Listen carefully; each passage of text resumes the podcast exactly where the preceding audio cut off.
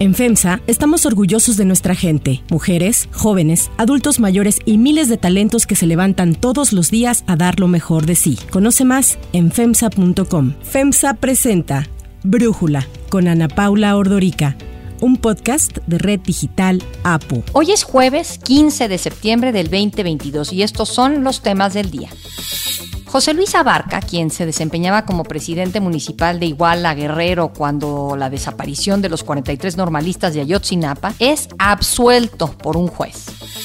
Estados Unidos acusa a Rusia de financiar a partidos y políticos en cerca de 30 países con el objetivo de influir en asuntos internos y lograr desacreditar la democracia. Pero antes vamos con el tema de profundidad. Se trata de garantizar la paz, la tranquilidad en el país es enfrentar el problema de la inseguridad pública, utilizando al ejército, a la Marina, a la Guardia Nacional, desde que Andrés Manuel López Obrador llegó a la presidencia, las tareas de las Fuerzas Armadas han ido creciendo. Y hay dos iniciativas principalmente que aumentan el poder del ejército en México. La primera es la reforma presidencial por la que el control operativo y administrativo de la Guardia Nacional pasa a manos de la Secretaría de la Defensa Nacional, de la Sedena, la cual fue aprobada y publicada en el Diario Oficial de la Federación la semana pasada. Así lo informó el presidente de la mesa directiva de la Cámara de Senadores, Alejandro Armenta Queda aprobado en lo general los artículos no reservados del proyecto de decreto por el que se reforman, adicionan y derogan diversas disposiciones de la ley orgánica de la Administración Pública Federal, de la ley de la Guardia Nacional, de la ley orgánica del Ejército y Fuerza Aérea Mexicanos y de la ley de ascensos y recompensas del Ejército y Fuerza Aérea Mexicanos. La segunda iniciativa es la de la diputada Yolanda de la Torre para ampliar la presencia de las Fuerzas Armadas en tareas de seguridad hasta el año 2028. Este dictamen fue aprobado en comisiones el martes, ayer fue discutido y votado en la Cámara de Diputados y de la mano del Primor y los aliados morenistas, se aprobó la reforma con 335 votos a favor, 152 en contra del PAN, PRD, Movimiento Ciudadano y dos del PRI. Lo que sigue ahora es enviarla al Senado, donde los priistas mantienen la postura de no aprobar la iniciativa que su propio partido puso en la mesa. En el marco de las discusiones sobre Fuerzas Armadas en el Congreso de la Unión, esto dijo el presidente. Están actuando la mayoría de los legisladores en forma responsable, los eh, felicito. Se trata de garantizar la paz, la tranquilidad en el país. Y ante la inquietud que genera en algunos segmentos esta militarización de la seguridad pública, el presidente se ha dedicado a criticar a quienes no apoyan estas iniciativas. Solamente los retrógradas, facciosos, corruptos, son los únicos que están obnubilados, cegados, en una actitud irracional y además hipócrita. Ellos son admiradores de fascistas, son partidarios de la mano dura, y las autoridades niegan una militarización del país. Así ha hablado el secretario de la Sedena, Luis Crescencio Sandoval. Quienes integramos las instituciones tenemos el compromiso de velar por la unión nacional y debemos discernir de aquellos que con comentarios tendenciosos generados por sus intereses y ambiciones personales antes que los intereses nacionales pretenden apartar a las Fuerzas Armadas de la confianza y respeto que deposita la ciudadanía en las mujeres y hombres que tienen la delicada tarea de servir a su país. El análisis.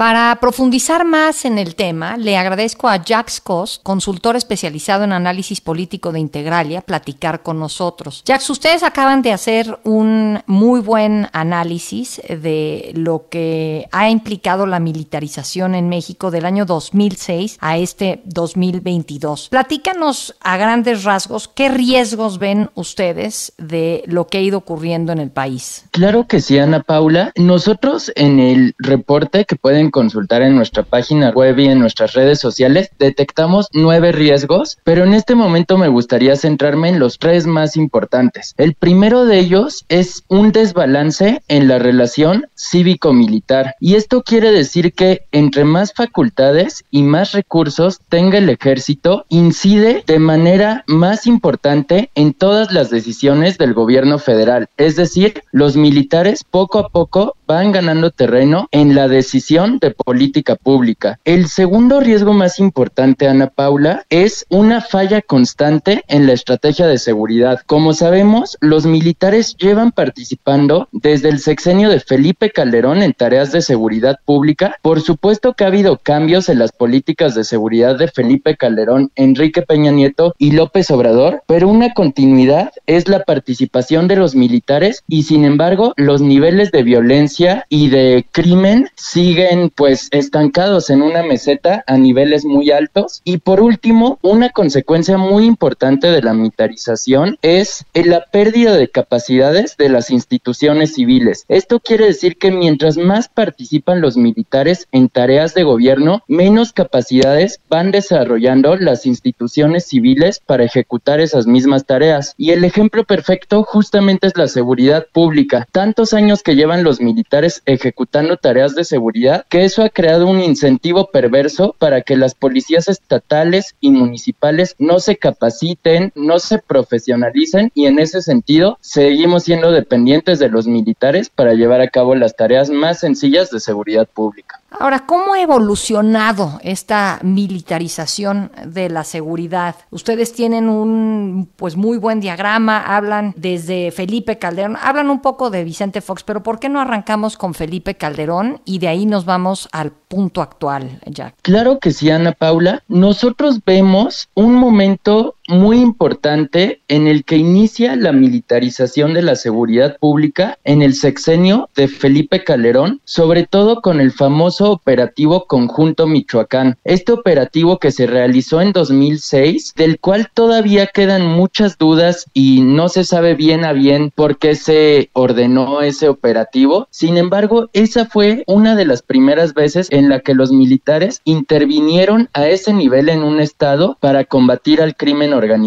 De ahí en adelante, en el sexenio de Felipe Calderón, se profundizó la participación de los militares en tareas de seguridad pública, sobre todo de combate al crimen organizado. Posteriormente, en el sexenio de Enrique Peña Nieto, esta tendencia continuó, insisto, con cambios importantes, por ejemplo, Felipe Calderón, a la par de promover la participación del ejército en tareas de seguridad pública, también promovió el fortalecimiento de la Policía Federal y Enrique Peña Nieto cambió de enfoque y más bien apostó por una gendarmería nacional que tampoco funcionó y pues ahí fue cuando llegamos al sexenio del presidente López Obrador. El presidente López Obrador en su campaña prometió que los militares volverían a sus cuarteles y sin embargo ha ocurrido todo lo contrario. Por un lado, la Guardia Nacional creada en 2019 supuestamente como una institución civil ha sido en la práctica una institución militar y por el otro lado el presidente presidente López Obrador ha delegado toda una serie de tareas que tradicionalmente competen al gobierno civil a los militares, como por ejemplo la administración de obra pública, la administración de aduanas, la repartición de programas sociales, y en ese sentido el fenómeno de militarización adquirió un nuevo nivel con el presidente López Obrador. Antes se limitaba solamente a la seguridad pública y ahora está englobando toda una serie de tareas de gobierno y esto es muy preocupante, Ana Paula. A ver, entiendo que en el 2006 había alrededor de 37 mil militares desplegados en tareas de seguridad. Y ha habido pues un incremento la verdad, muy importante. Ahora estamos hablando nada más pensando hasta 2021, ni siquiera tenemos los datos hasta el 2022, 80 mil militares desplegados en tareas de seguridad. Hablando de esta primera parte, ¿cuál ha sido el resultado de esto? ¿Ha bajado la inseguridad? ¿Ha habido menos violaciones a los derechos humanos? ¿Ha habido menos corrupción, menos opacidad? ¿Qué se ha visto, Jack? Pues en realidad este aumento muy importante de la participación de elementos militares en seguridad pública no ha traído consigo una disminución importante de la tasa de homicidios y de crímenes. Más bien, la tasa de homicidios se ha estancado en una meseta durante este sexenio, que por cierto el presidente López Obrador se vanagloria de haber bajado los homicidios cuando en realidad están estancados en niveles altísimos. Y por otro lado, algo importante que destacar es que en los últimos años las instituciones que más más quejas por violaciones de derechos humanos ante la CNDH acumulan precisamente son las instituciones militares. Y ese es otro gran riesgo de la militarización, la posibilidad de que se sigan cometiendo violaciones a derechos humanos con impunidad debido a que muchas veces las Fuerzas Armadas son muy opacas y juzgan a sus elementos en el sistema de justicia militar, lo que implica impunidad. Otro dato que me parece interesante eh, saber es el presupuesto que se le ha dado, por ejemplo, a Fuerzas Armadas vis a vis a las instituciones de seguridad pública y a la PGR, después Fiscalía General de la República. ¿Qué nos puedes decir de esto, Jack? Un dato muy relevante y muy significativo, Ana Paula, es que entre 2007 y 2022 el presupuesto asignado a las Fuerzas Armadas ha aumentado 65.5% en términos reales. Es una cifra altísima. Tan solo en el último año recibieron 142 mil millones de pesos, una cifra muy alta y para ponerlo en perspectiva, actualmente la Secretaría de la Defensa Nacional es la segunda dependencia de gobierno con un presupuesto más alto, tan solo por detrás de la Secretaría de Educación Pública. A ese nivel estamos llegando. Ahora, Jack, ustedes hablan del el personal de la Guardia Nacional y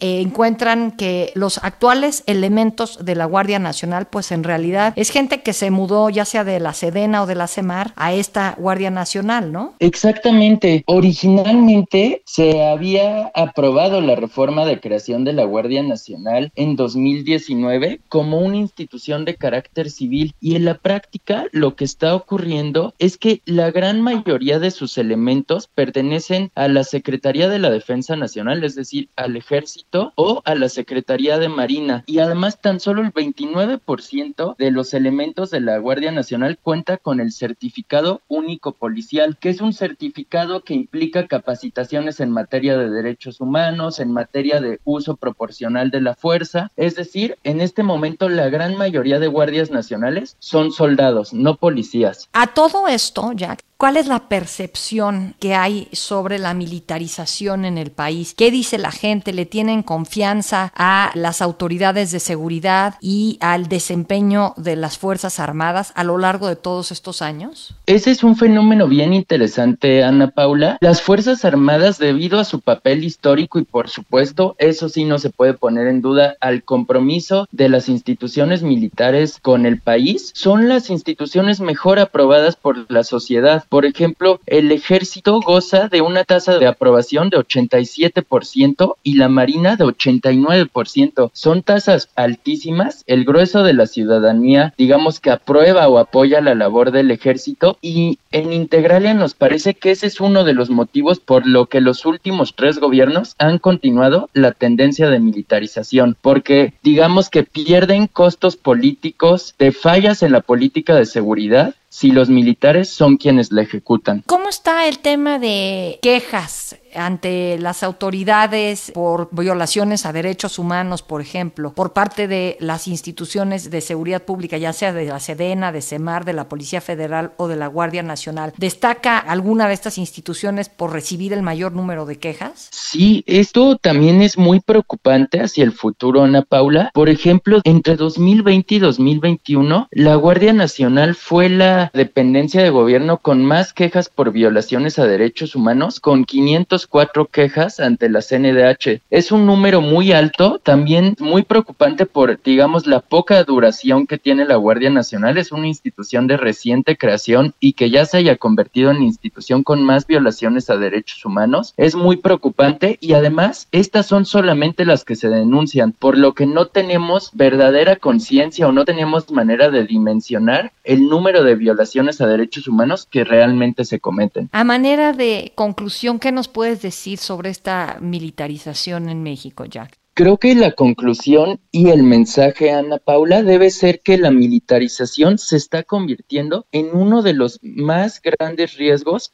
para la democracia mexicana y no solamente para la democracia mexicana, sino para tener un gobierno federal capaz. ¿Por qué? Porque al delegar tantas tareas al ejército, el gobierno civil va perdiendo capacidades, va yéndose por soluciones cómodas, que es simplemente dejar lo que no puede hacer al ejército, y así no vamos a construir un gobierno más fuerte que tenga las verdaderas capacidades para resolver los problemas urgentes de México, como son la seguridad, la desigualdad, la educación o la salud. Jack muchísimas gracias por darnos tu análisis. En la descripción del podcast vamos a poner el link para poder leer este análisis que hicieron ustedes en Integralia. Muchísimas gracias. Al contrario, gracias a ti Ana Paula, fue un gusto y saludos al auditorio.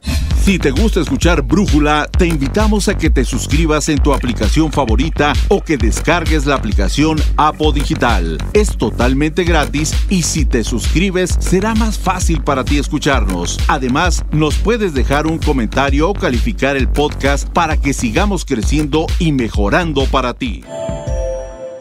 Hay otras noticias para tomar en cuenta. 1. Abarca. El juez tercero de Distrito de Procesos Penales Federales con sede en Matamoros, en Tamaulipas, absolvió al expresidente municipal de Iguala, José Luis Abarca Velázquez, por la desaparición de los 43 normalistas de Ayotzinapa. El juez indicó que la Fiscalía General de la República no presentó las pruebas suficientes para vincular al político con el secuestro y desaparición de los estudiantes y determinó que no existe evidencia plena de la responsabilidad de Abarca en el caso, que ya en 11 días conmemora su octavo aniversario. Apenas el mes pasado, derivado de la presentación del informe de la presidencia de la Comisión para la Verdad y el Acceso a la Justicia, el subsecretario de Gobernación Alejandro Encinas señaló que quienes ordenaron la desaparición de los normalistas fueron precisamente José Luis Abarca, junto con líderes de Guerreros Unidos y en complicidad con otras autoridades. Estamos diciendo quienes dieron la orden, en participa a uno, presuntamente José Luis Abarca, los dirigentes de Guerreros Unidos y en coalición con algunas otras autoridades, que es lo que forma parte de la investigación. Pese a la absolución, Abarca seguía recluido en el penal del Altiplano al estar acusado de otros delitos como delincuencia organizada, lavado de dinero y del homicidio del activista Arturo Hernández. Desde octubre del 2014, el entonces titular de la Procuraduría General de la República, Jesús Murillo Caram, dijo que Abarca era el autor intelectual de la desaparición de los 43 normalistas. Por eso llama la atención que la absolución de Abarca se dé días después de que Murillo fue detenido y acusado por su responsabilidad en los hechos y en la construcción de la llamada verdad histórica. Quien no estuvo en Iguala al momento de los hechos fue detenido y encarcelado, mientras que quien era la máxima autoridad en el municipio al momento de lo ocurrido ha sido absuelto. 2. Interferencia rusa.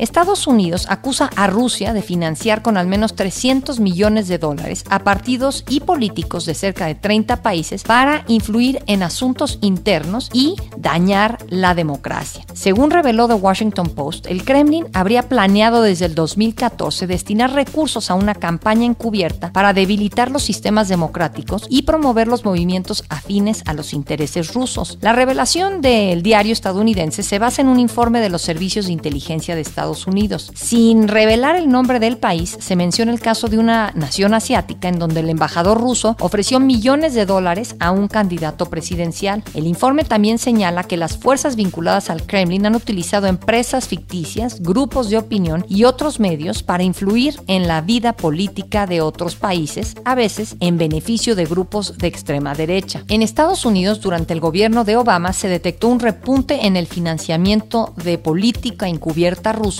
en el 2014. Una investigación bipartidista del Senado concluyó que Rusia lanzó una campaña para interferir en las elecciones presidenciales del 2016 para ayudar al entonces candidato Donald Trump. Para Brújula, Stephanie Enaro, internacionalista, nos ayuda a entender cómo ha funcionado la interferencia rusa en el mundo. Esto es muy importante antes que nada por el contexto que estamos viviendo de una guerra que ya pasó los 200 días, que está realineando las fuerzas en el sistema internacional internacional, pero también porque a raíz de las elecciones de Donald Trump en el 2016 se hizo evidente que Rusia interfiere en la política doméstica de otros países. Ahora, esto no es un hecho aislado, es parte de los planes de Rusia para volver a tener un lugar preeminente en el sistema internacional. El ideólogo detrás de todo esto es Alexander Dugin. Su hija murió recientemente en un atentado, Daria Dungina, que fue tomada como un hecho nacionalista. Y obviamente una de las cosas que Alexander Dungin es dice, a ver, si queremos que Rusia vuelva a tener ese lugar tan importante, tenemos que acabar con la democracia y polarizar a las sociedades influyentes como la de Estados Unidos y alejar a Reino Unido de Europa. Creo que estamos en un contexto bastante cambiante y también hay que tener en cuenta que Rusia no es el único país que ha ingerido en estas prácticas. Estados Unidos también lo ha hecho fuertemente en América Latina, en el mundo entero, también China, Irán, Venezuela y esto nos habla de las potencias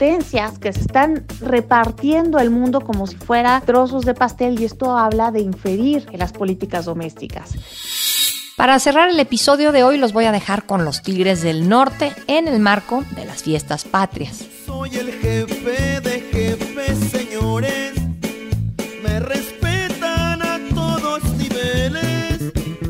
Los Tigres del Norte se presentarán en el Zócalo de la Ciudad de México esta noche posterior al grito de independencia protagonizado por el presidente Andrés Manuel López Obrador.